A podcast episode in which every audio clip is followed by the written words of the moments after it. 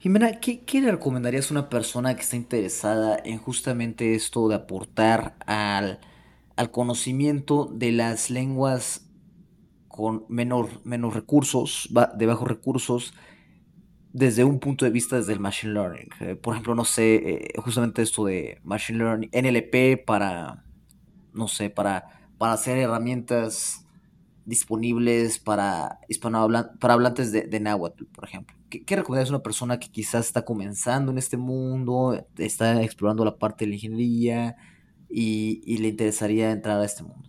Pues sí, en primer lugar, eh, pues reafirmarles que, es, eh, que son áreas que tienen todavía mucho, muchísimo potencial, porque no es solo la, toda la cuestión de implicación social, etcétera, las tecnologías, sino que a nivel, digamos, de reto tecnológico o científico, si quieren uno, eh, en NLP, eh, las lenguas minorizadas son un muy buen ejemplo de esto, porque les da un paquete completo de, retos, de challenges a resolver.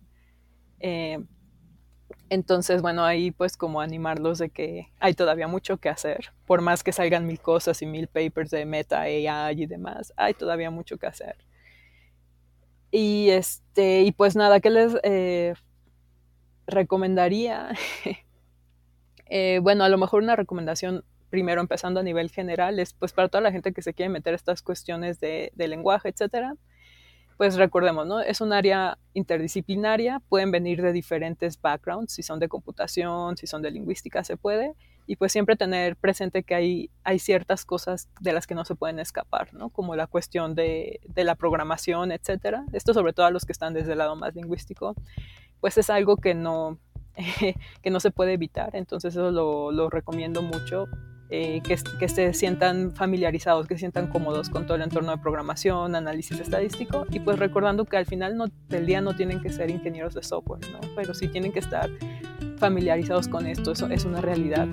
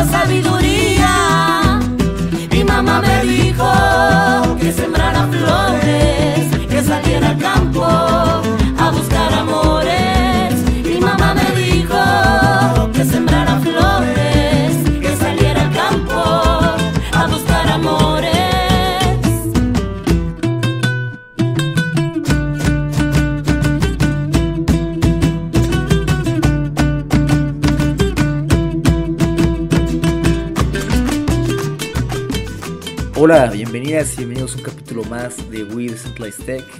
Se lo hemos prometido mucho tiempo y lo vamos a hacer, vamos a cambiar el nombre. Estamos en eso, estamos en eso y va a ser un bonito nombre.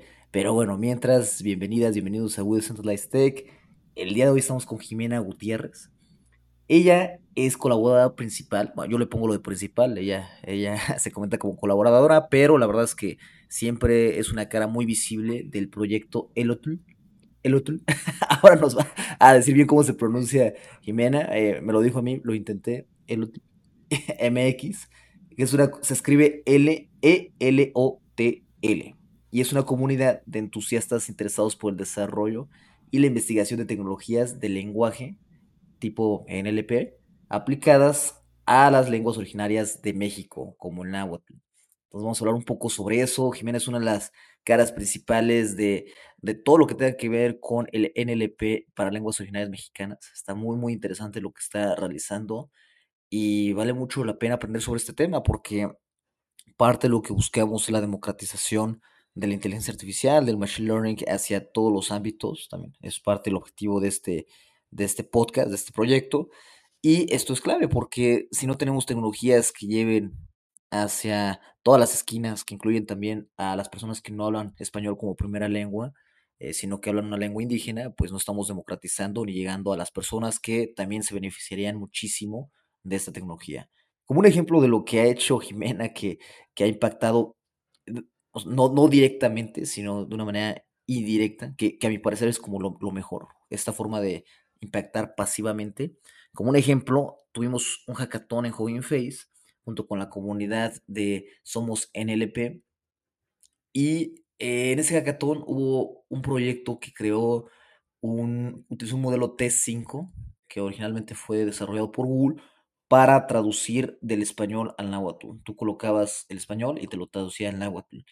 La base de datos en la que Jimena ha colaborado de Elotl fue clave para, para este desarrollo y también, si no me equivoco, este equipo colaboró con, con, más datos para mejorar estos repositorios, que de nuevo Jimena ha sido clave para eso. Y este modelo, eh, he hablado con personas que conocen Nahuatl y mencionan que es uno de los mejores que han visto, si no es que el mejor. Fue creado por estudiantes de la UNAM de maestría de, eh, no, recuerdo bien, creo que es computación, pero obviamente con la especialidad en Machine Learning. Entonces, el trabajo de Jimena se ve no solamente, no, no, solamente tiene beneficios directos, sino que indirectamente con estas bases de datos que proveen, ayudan a que se creen otros modelos por personas como e, este equipo de la UNAM que crea este modelo T5 con estos datos. Muy interesante.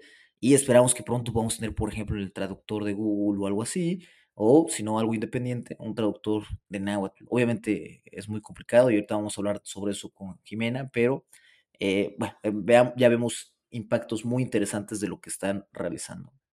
Ella también cuenta con un doctorado en lingüística computacional en la UNAM. Ahorita vamos a hablar sobre qué es eso, lingüística computacional. Me parece que, que son dos cosas que normalmente una persona no, no, no, no, une. ¿sí? Uno se imagina que lingüística está en el departamento de filosofía, mientras que computacional en el de ingeniería o en el de ciencias. Entonces vamos a hablar un poco sobre eso. Y es investigadora postdoctoral en la Universidad de Zúrich. Entonces, de nuevo, es un gusto estar aquí con Jimena. Eh, vamos a hablar de cosas muy, muy interesantes. Vale mucho la pena revisar los repositorios de Lotl, su paquetería y además el trabajo de Jimena, que como les mencionaba, está teniendo un impacto pasivo muy, muy bueno así obviamente también la parte activa, ¿no?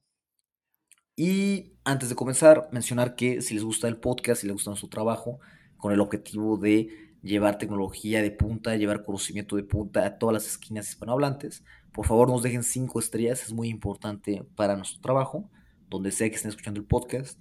También mencionar que Jimena viene a hablar de manera personal, y también es mi caso, estamos hablando de manera personal, no representando ninguna institución, y venimos solamente con el objetivo de compartir información, conocimiento a todas las personas hispanohablantes. No hay ningún, no hay ningún eh, representación en este caso. Entonces, muchísimas gracias por escucharnos y les prometo que viene el, cambio de podcast, el cambio del nombre pronto. Y bueno, sin más, ¿qué tal Jimena? ¿Cómo estás? Hola, ¿qué tal Omar? Y bueno, ¿Qué tal todos los que escuchan este podcast? Muchas gracias por la invitación, por la presentación con tantas flores.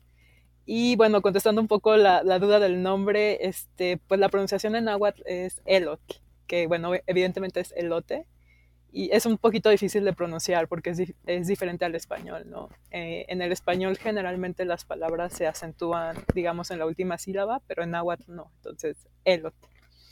Y bueno, la, la comunidad de elot. Perfecto. ¿Y tú escuchaste este modelo que, te, que mencionaba ahorita, el que traduce el español al náhuatl? Ah, ah, ¿Sería náhuatl? ¿Náhuatl? ¿O cómo sería?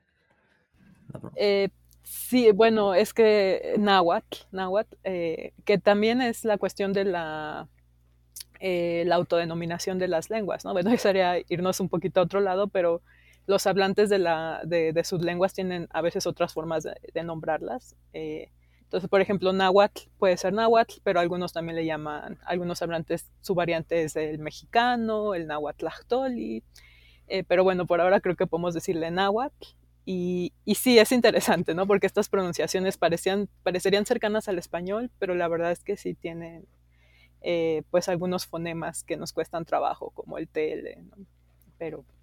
Y que, que, de hecho, que de hecho yo he visto el náhuatl y lo, y lo comparo y no tiene nada que ver con el español, ¿no? En, ningún sentido, eh, no se parece nada, ¿no?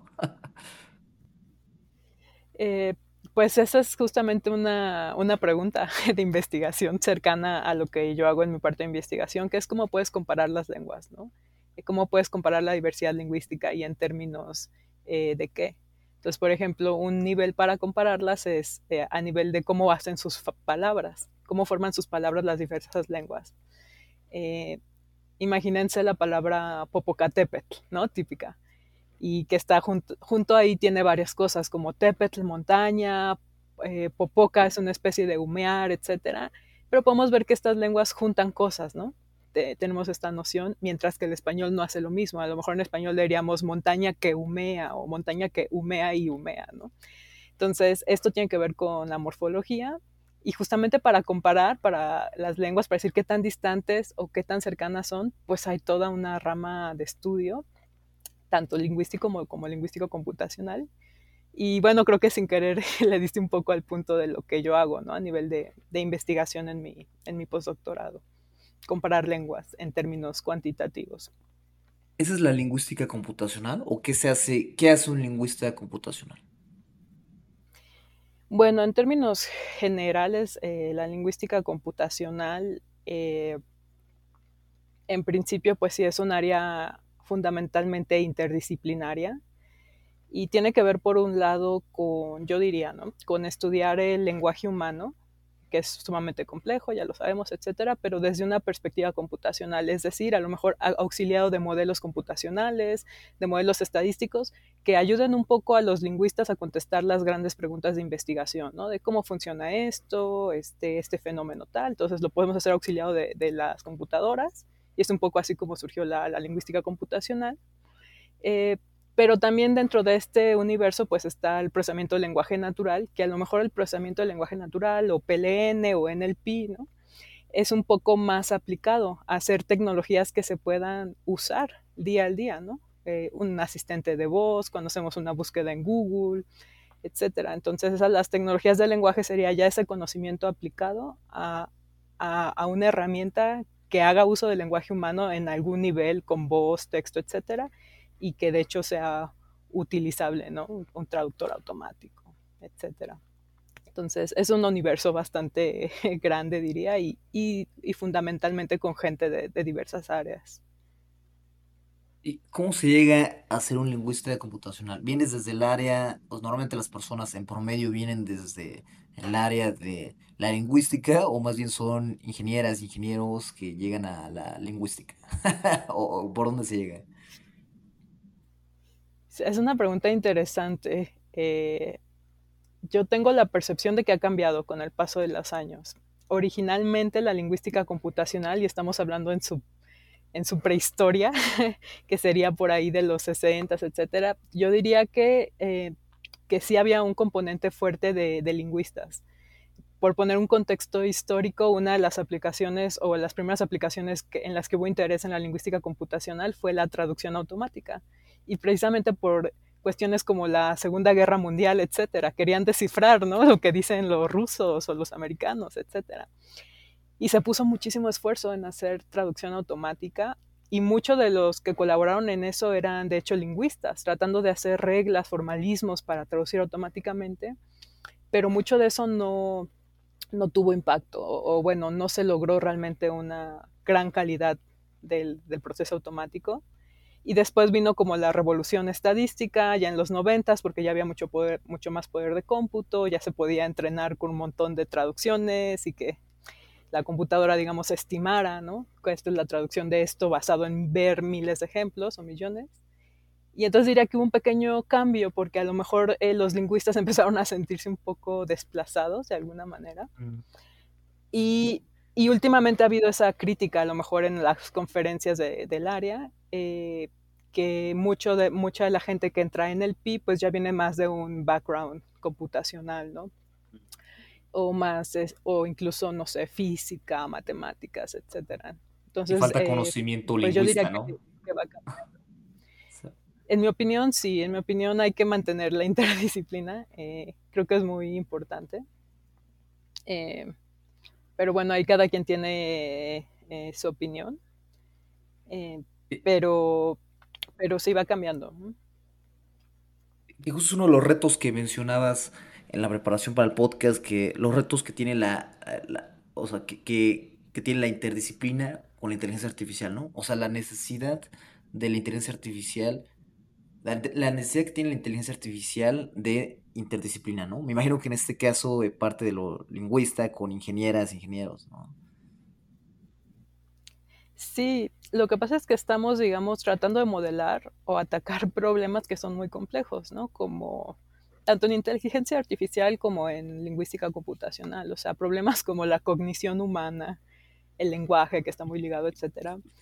Eh, yo no creo que se puedan atacar desde una sola perspectiva. A lo mejor eso es un poco este, ingenuo, ¿no? Pensar, pensar eso. Y en realidad, esta división tan abrupta entre lo que llamamos ciencias duras y humanidades es una distinción un poco nueva, o sea, nueva a lo mejor de, este, no sé, de hace un siglo o dos siglos, porque antes en realidad un fenómeno pues era un continuum, ¿no? De, de, podías estudiarlo desde un continuum de disciplinas. Y pues ahí sería un poco, este, mi reflexión de la importancia de la interdisciplina. Realmente hoy en día estamos atacando problemas que son muy complejos, ¿no? Eh, inteligencia artificial, etcétera. Y pues sí conviene eh, hacerlo, ¿no? Desde diferentes disciplinas porque es necesario. Y esto lo ligaba un poco con la... Creo que tiene impacto incluso en, un tema que ahorita está también eh, muy trending en la inteligencia artificial, que es la ética. Yo creo, desde mi, mi opinión personal, que la interdisciplina es justamente una de las maneras de atender estas eh, inquietudes de la ética en AI, porque cuando tú tienes un grupo más grande y más diverso con diferentes visiones, es menos probable que cometas a lo mejor que se te pase algo, ¿no? O que hagas una sobregeneralización de algo, etcétera. Mm. A lo mejor por poner un ejemplo, y este ejemplo es súper inventado porque es un poco fuera de a lo mejor de lo que hago, etcétera, pero vamos a decir que yo digo, ah, pues ya resolví este problema de, salud mental, de depresión, eh, porque tengo un montón de tweets y, y entrené un clasificador y ya puedo decir o predecir qué gente va a estar deprimida o qué gente tiene tendencias al suicidio, una cuestión así, porque mi clasificador es perfecto y tal. Y el problema de este tipo de cosas es que obviamente si lo hacemos desde una perspectiva, yo como computólogo que entrené, que sé mucho de clasificadores y que entrené mis datos, etcétera, pues a lo mejor estoy sobregeneralizando algo que no veo, ¿no? O sea, ¿por qué? Porque toda la cuestión de salud mental o cualquier otro, eh, otra disciplina, pues tiene especialistas, ¿no? Entonces creo que por eso conviene tener un equipo grande, miradas diversas cuando se atacan este, algún tipo de, fenómeno social, cognitivo, etcétera. Eh, pues justamente, ¿no? Para, para evitar caer en, estas cuestiones que mencionaba de, eh, de a lo mejor cometer alguna omisión, etcétera. Y,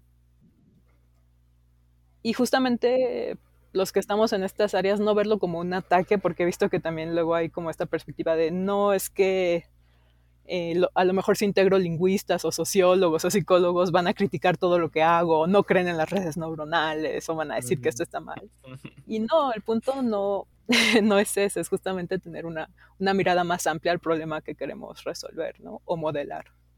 Eh, pero justamente es como lo que mencionas, eh, la otra estaba viendo, lo menciono varias veces en el podcast porque me gusta mucho, pero hablaba el creador de, bueno, el product manager de PyTorch cuando lo, cuando lo sacaron en Facebook. Le preguntaban por qué lo hizo open source, por qué hizo open source PyTorch, si iba, si iba a ayudar a otras, otros competidores como Amazon.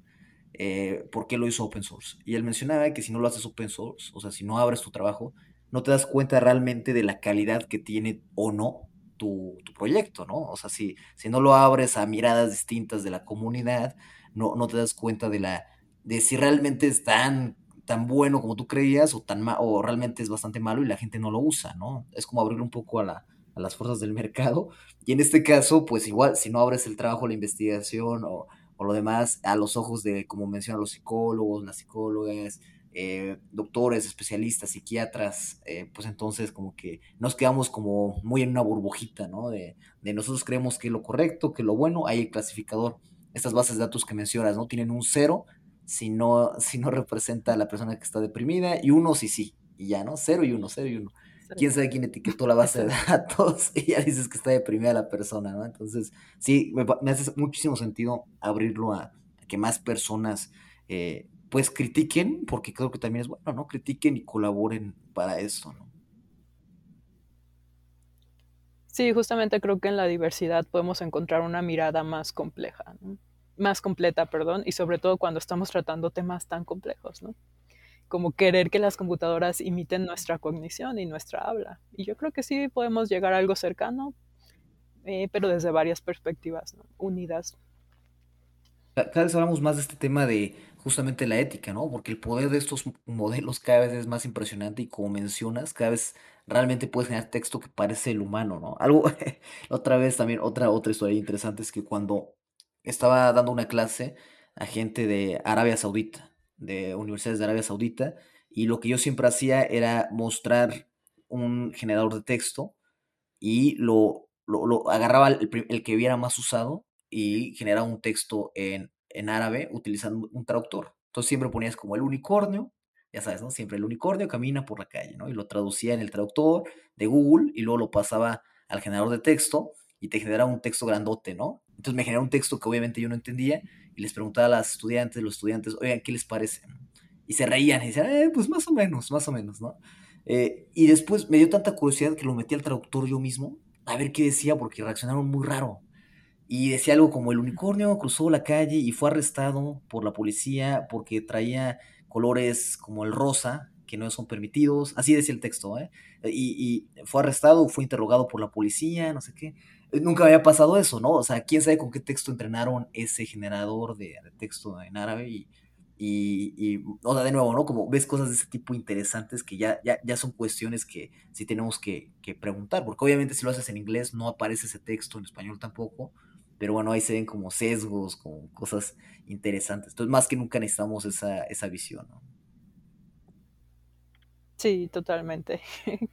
creo que justamente por eso se ha evidenciado, ¿no? Y ahora es un tema el ethics en, en, en AI o la ética de inteligencia artificial y, y, justamente es porque dices que se está volviendo ya una realidad, ya no es ciencia ficción, ¿no? Ya estamos interactuando con un montón de cosas y entre ellos o en NLP, pues estos modelos de lenguaje este, han causado sensación porque, pues sí, predicen, generan texto, etcétera, e incluso cuesta diferenciar si es un texto real, ¿no? Escrito por un humano o fue generado automáticamente.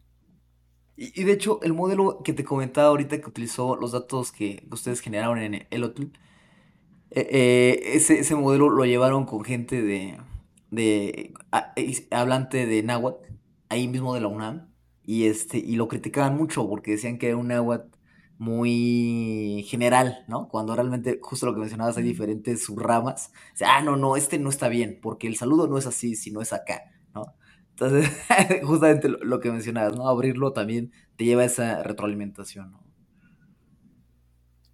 Sí, totalmente. De hecho, ese ejemplo este, me parece bonito, para, bueno, para mí, eh, porque claro. es justamente una de las ideas que teníamos, por ejemplo, en la comunidad de ELOT, que somos pues una comunidad digital de colaboradores, justamente nuestra idea es abrir todo lo que hagamos, ¿no? Que sea público, que sea abierto, justamente con la, con, pues, con la esperanza de que la demás gente, que sea un proceso iterativo o, y que la demás gente encuentre algo útil ahí y lo agarre y, y lo use para generar otra tecnología.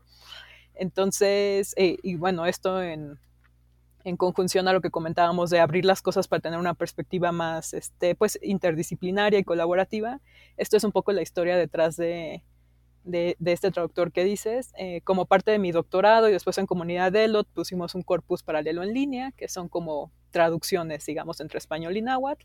Esto es, de hecho, corpus de entrenamiento para sistemas de traducción automática. El corpus es público, este, la gente lo puede utilizar, ahí tenemos una API en Python también, etcétera. Y pues fue bonito ver que, estudiantes en un hackathon ocuparon esto como uno de sus recursos para construir un traductor automático, ¿no? Con este modelo de Transformer T5. Y, este, y pues fue muy interesante ver que salía, ¿no? O sea, porque puede salir eh, cualquier cosa. Entonces me parece muy interesante que hayan recibido este feedback, porque definitivamente pues la traducción automática de por sí es un reto, pero para estas lenguas es un reto al quíntuple, ¿no? Y una de, los, de las muchas razones es la variación, eh, la variación dialectal. En el náhuatl, como en muchas lenguas que se hablan en México y en el mundo, hay mucha variación. El náhuatl que yo hablo en Milpalta es a lo mejor ya distinto al náhuatl que se habla en la Huasteca de San Luis, ¿no? Entonces, ver cómo la computadora está lidiando con eso definitivamente es, es, es interesante, ¿no? Y un reto, y nos recuerda de los retos que, que están ahí, ¿no? Por resolver. ¿Tú crees que pronto vamos a tener un modelo, por ejemplo, que tome en cuenta esa variación? Es decir, no sé un modelo o una serie de modelos, pero un sistema que, que por ejemplo, vas a la, como decías, a la Huasteca y, y te habla ese náhuatl, y si vas a la Ciudad de México, no sé, o Milpa Alta, te habla ese otro náhuatl, o sea, se, se adecua. ¿Tú crees que lo vamos a tener en algún momento? Uy, pues es una pregunta, es una pregunta difícil en el sentido de que tiene muchas dependencias que cumplir antes de que, de, que eso pueda eh, llegar. Pero bueno, por poner un ejemplo, a lo mejor hace 10 años decíamos eso, ¿no? De, de varias lenguas que se hablan en el mundo. Y hoy es una realidad que puedes encontrar en Google Translate hasta creo que el, el quechua es una de las, creo que las últimas lenguas que agregaron. No sé si ya está en producción. Entonces, pues nunca digas nunca. Lo que sí es que no es tan sencillo eh, en el sentido no solo técnico, sino también, digamos, implicaciones eh, sociales. Cuando nosotros en, NLP o en Machine Learning decimos, ah, es que es low resources o es un low resource setting, ¿no? Es un setting de bajos recursos, es una lengua de bajos recursos, a veces podemos caer un poco en, no reflexionar eh, las implicaciones sociales que hay detrás de eso. Es decir, no es solo un problema de que hay pocas entradas en una base de datos o tenemos pocos ejemplos de entrenamiento porque hay mucha variación.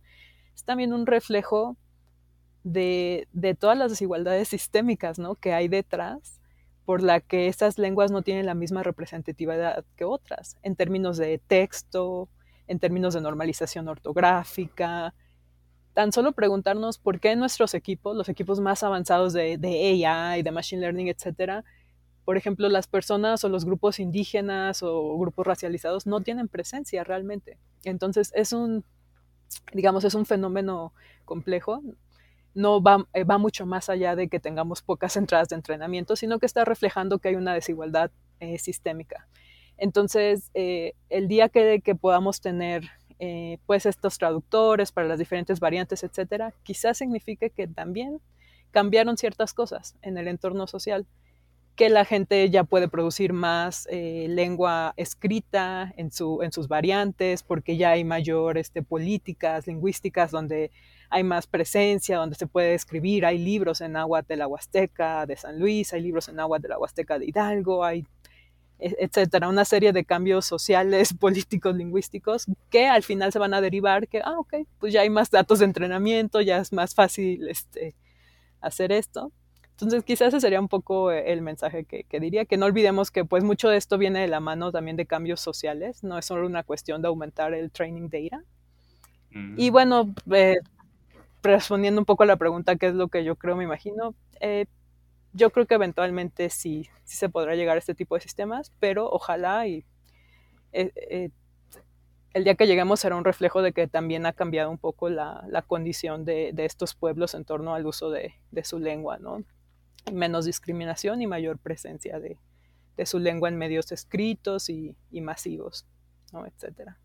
Wow, pero sí, sí, por lo que comentas, se ve que es un cambio total eh, integral, entonces puede tomar, ¿no?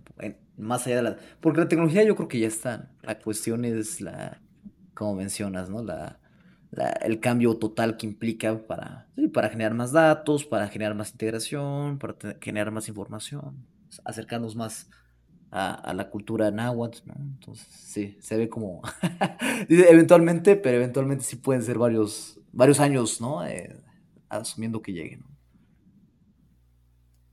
Eh, sí, sí, y creo que es un proceso que va a ir muy en conjunto de las comunidades. Y aquí citaría un poco a, a Yasnaya Aguilar, que tiene un texto muy interesante que les recomiendo, se llama Tequiología.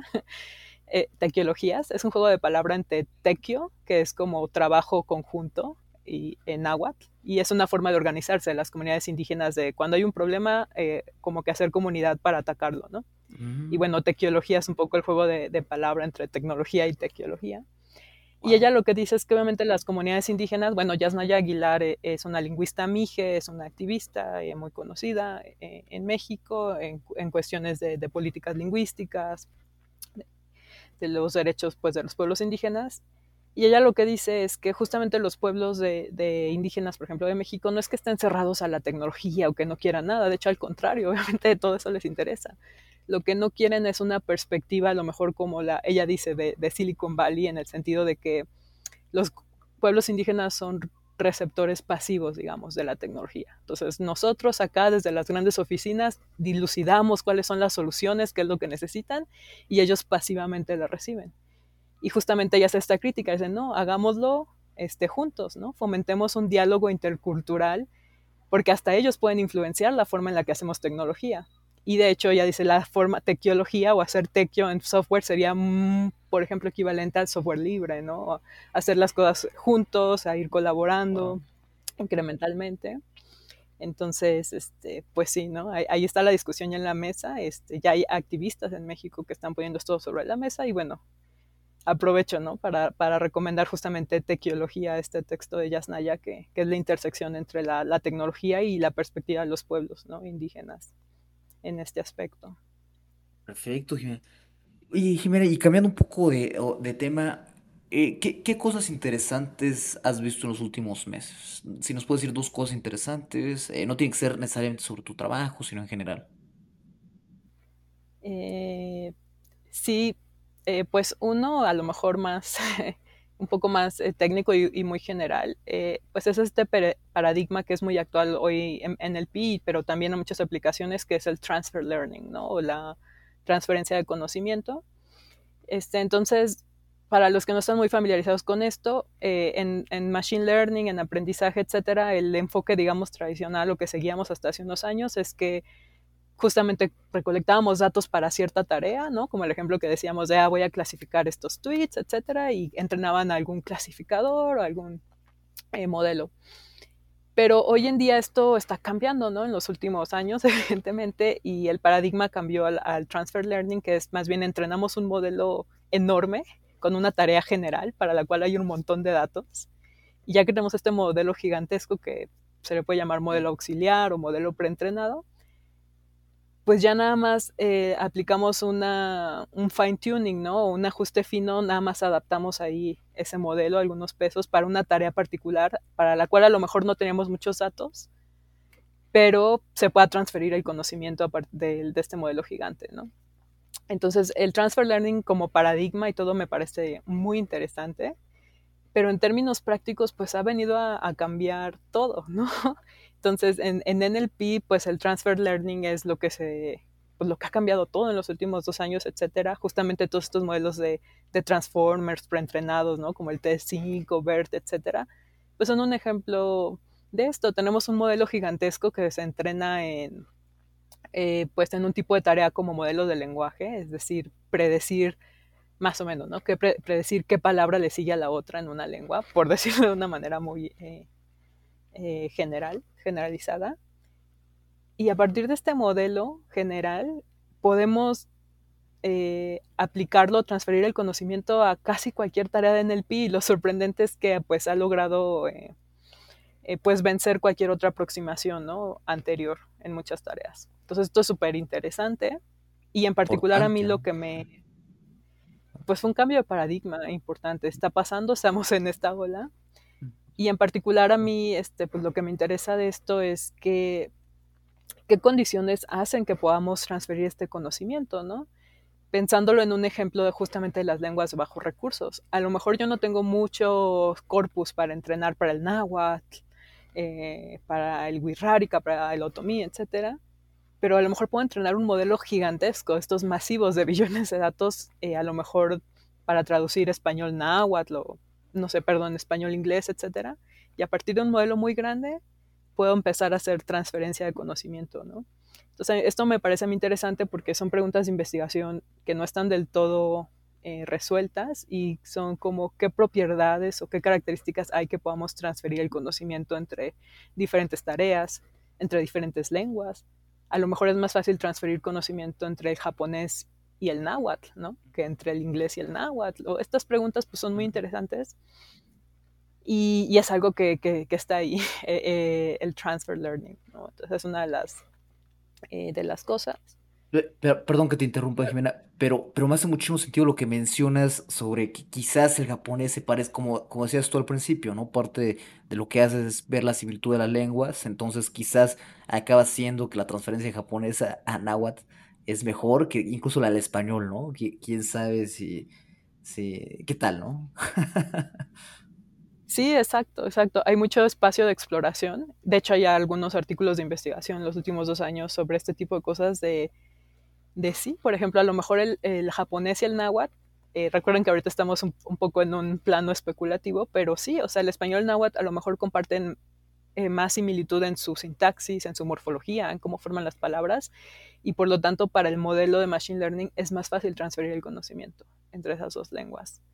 Eh, es un tema, bueno, es un tema interesante y hay ya trabajos este, sobre eso. Y de hecho me parece que uno de los papers que ganó el premio al mejor paper en, este año, no me acuerdo si fue en ACL, la, la Conferencia de Lingüística Computacional, en cuál de ellas, uno de estos papers fue justamente de esto. Hicieron como un análisis de tipos de sangre, hicieron el símil entre, uh -huh. porque sabemos que entre tipos de sangre, pues si eres O positivo, puedes transferir a tal, ¿no? O puedes recibir de tal. Entonces hicieron este símil, pero con lenguas y con transfer learning. Entonces definitivamente es un tema interesante que está ahí sobre, wow. sobre la mesa. sí. Y también ayuda mucho para las lenguas de bajos recursos, ¿no? Porque, por ejemplo, este modelo que hicieron sí. las personas de la UNAM, que es un T5 y todo, pueden tal vez utilizarlo como base para un siguiente modelo, tal vez ya de Náhuatl, na, perdón, de Náhuatl de la Huasteca, ¿no? O sea, ya como más especializado, ¿no? Pero sirve como una base para... Justamente. Para, ajá. Eh, justamente es la, es la idea, yo creo que del transfer learning. Ahorita lo estamos pensando mucho en, estas tareas que nos interesan, bueno, a mí, ¿no? De traducción entre lenguas, aunque puede ser para cualquier otro tipo de tarea, pero es la idea. En, preentrenas en algo donde tienes más conocimiento, más datos, y una vez que ya tienes ese modelo, pues utilízalo para tu tarea en la que no tienes muchos datos de entrenamiento, pero como ya tienes este modelo preentrenado, eh, seguramente te va, te va a ayudar. Entonces, definitivamente también transfer learning eh, puede ser una, pues una cosa que cambie la, el escenario del tratamiento de las lenguas minorizadas en NLP. Ya hay trabajos de esto, pero definitivamente es un tema de investigación que está ahí abierto para, para atacarlo. ¿no? Interesante. Ok, ¿y cuál es el siguiente tema que vas a mencionar que te interrumpe? El siguiente tema no, no, es tan técnico y creo que de alguna manera ya lo abordamos, eh, pero algo que a mí me ha llamado la atención eh, o me ha hecho sentido en el último año, en los últimos dos años, pues justamente es todo esto de abordar la, el desarrollo de tecnología desde una perspectiva pues decolonial, ¿no? Que ahora está de moda esa palabra. Pero en general eh, creo que es un tema particularmente importante para, por ejemplo, los que hacemos o queremos hacer tecnologías para lenguas minorizadas.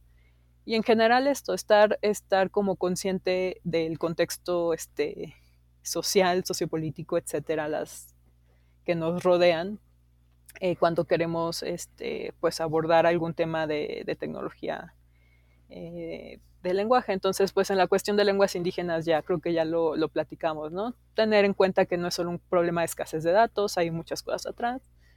Y creo que en general en el desarrollo de tecnología, ¿no? A veces, por ejemplo, como como gente que, eh, pues que nacimos en Latinoamérica, etcétera, tenemos como esta cuestión de decir, como no, es que está muy mal el desarrollo de tecnología, de ciencia en Latinoamérica, etcétera.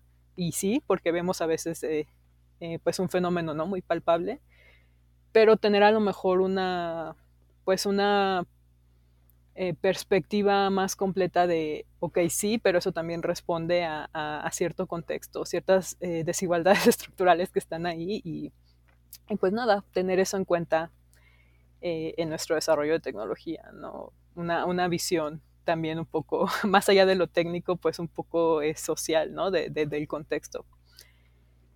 Y, este, eh, pues sí, esos ah, creo que son dos de mis temas recientes. Muy, muy interesante. Esta parte de lo de colonial, ¿podrías darnos un ejemplo o, o ahondar un poquito más sobre esta parte? Eh, ajá. creo que es un tema que no hemos abordado todavía, ¿eh? Aquí en el, en el, podcast. Me parece que es interesante. Sí, y me da un poco de miedo porque pues obviamente no me ostento para nada como eh, Mm. experta de esto, pero un poco, No, no te sí, no te preocupes, ¿eh? No, no, para nada. un poco así con pinzas, pero sí, eh, por, eh, toda esta cuestión de colonial, etcétera, pues es simplemente ser conscientes, por ejemplo, esta división eh, que ahora se usa para decir el norte global y el sur global, no sé si la has escuchado. Es, es un poco Sí. primer mundo, tercer mundo, etcétera.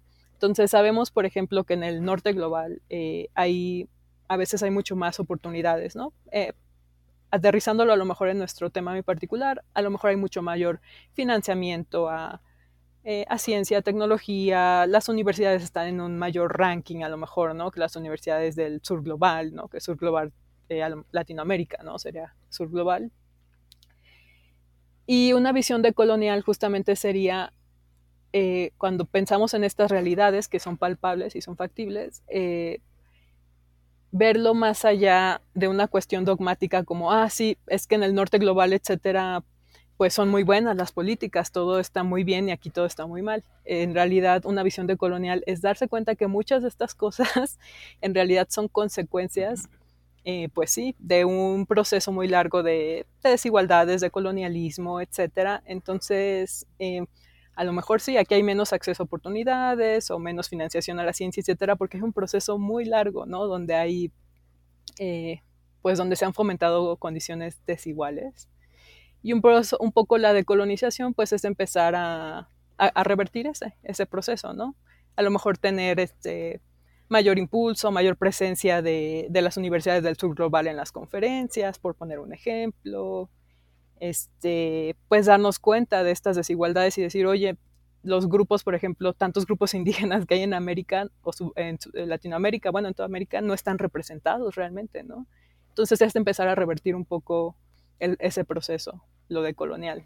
No sé si me expliqué al 100%. Claro, no, no, total, no, no, hace mucho sentido, eh, sí. Hemos tocado un poco el tema en este sentido con la parte de vista desde el punto del feminismo, ¿no? También, este, y, y, también obviamente del norte global, el sur global, entonces creo que sí es, es, interesante. Y nunca habíamos tocado la palabra como tal de colonial, pero, pero creo que, como dices, es un término que se ve cada vez más y es importante abordarlo porque justamente lo que tratamos de hacer acá, ¿no? En el podcast también, ¿no? O sea, sin saberlo mucho, pero, pero más o menos por ahí sí. tenemos un poco esa misión.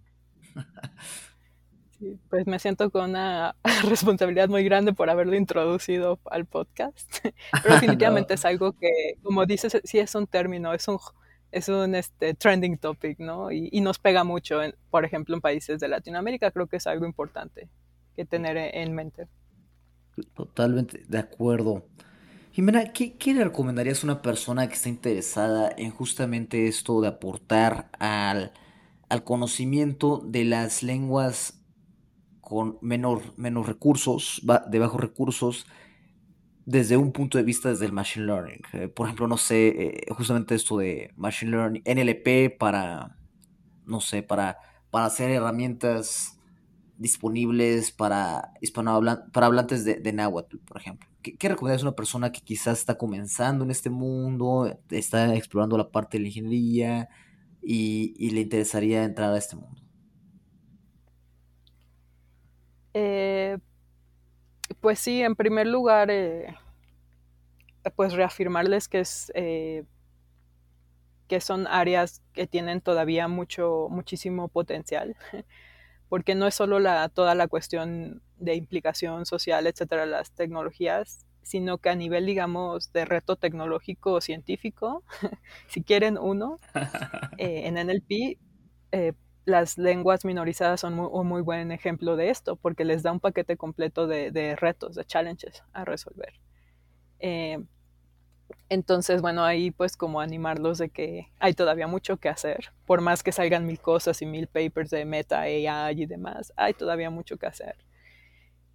Y este, y pues nada, ¿qué les eh, recomendaría? eh, bueno, a lo mejor una recomendación primero empezando a nivel general es pues para toda la gente que se quiere meter estas cuestiones de, lenguaje, etcétera, pues recordemos, ¿no? Es un área interdisciplinaria, pueden venir de diferentes backgrounds, si son de computación, si son de lingüística, se puede, y pues siempre tener presente que hay, hay ciertas cosas de las que no se pueden escapar, ¿no? Como la cuestión de, de la programación, etcétera. Esto sobre todo a los que están desde el lado más lingüístico, pues es algo que no, que no se puede evitar, entonces eso lo, lo recomiendo mucho. Eh, que, que, se sientan familiarizados, que se sientan cómodos con todo el entorno de programación, análisis estadístico, y pues recordando que al final no, del día no tienen que ser ingenieros de software, ¿no? Pero sí tienen que estar familiarizados con esto, eso es una realidad. Y ya en términos pues, más específicos de, del náhuatl, digamos, eh, una recomendación que a veces yo digo es que tienen que aprender de alguna manera a, a abrazar o a embrace de la diversidad, ¿no? Porque mucho de lo que van a aprender en sus clases de NLP o en los modelos, eh, cuando se topen con estas lenguas, eh, por, vamos a hablar por ejemplo del náhuatl, no va a aplicar del todo porque van a toparse con diversidad de muchos sentidos, tanto de la diversidad de, eh, dialectal, que es diferentes maneras de hablar la lengua dependiendo de la región geográfica, la diversidad ortográfica, muchas formas de escribir la lengua también, eh, incluso la diversidad a lo mejor, este, pues no sé, en, en, diferentes sentidos que normalmente no está cuando en nuestro ejemplo o nuestra tarea entrenamos un modelo con inglés, ¿no? Entonces, aprender a abrazar esta diversidad, eh, recordar que nuestro papel no es ni normalizar la lengua, ni decir, ah, esto es el náhuatl verdadero o esto es como se debe escribir, sino toparnos al problema como está y tratar de, eh, de dilucidar eh, soluciones eh, para esta diversidad. Entonces, es una eh, recomendación que haría. para estas lenguas se tiene que entrar con esta visión, abrazar la diversidad, muchas de estas lenguas ni siquiera son lenguas textuales, primordialmente son orales, es decir, su transmisión es más por voz.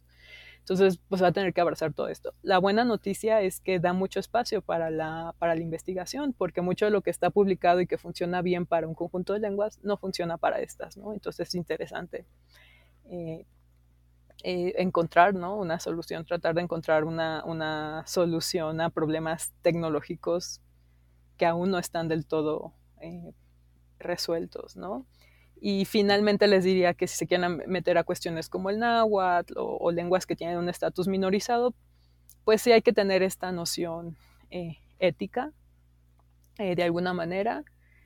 simplemente ser sensible, ¿no? Estas cosas que, que decíamos, que ya hemos comentado, porque al final, sin mala intención, muchas veces podemos a lo mejor caer en una cuestión de eh, de a lo mejor nos estamos beneficiando, ¿no? Personalmente, en nuestra carrera, nuestro currículum, etcétera, eh, a partir de, de, un, de, una lengua o de hablantes que tienen un estatus minorizado o sufren discriminación. Entonces, pues sí, cuando abordamos estos temas, tratar de tener una noción ética, eh, a lo mejor visualizar que las herramientas que hagamos, los cuerpos que hagamos, etcétera, pues tienen que de alguna manera ser abiertos o, tenemos que preguntarle a la comunidad, ¿no? Si traemos datos de la comunidad, qué podemos hacer con esos datos, qué cosas no podemos hacer en esos datos, si vamos a generar una tecnología que esté disponible para ellos, etcétera. Entonces, a lo mejor esta, esta sería como la, la última capa, no por eso menos importante, de, de tener esta consideración eh, ética.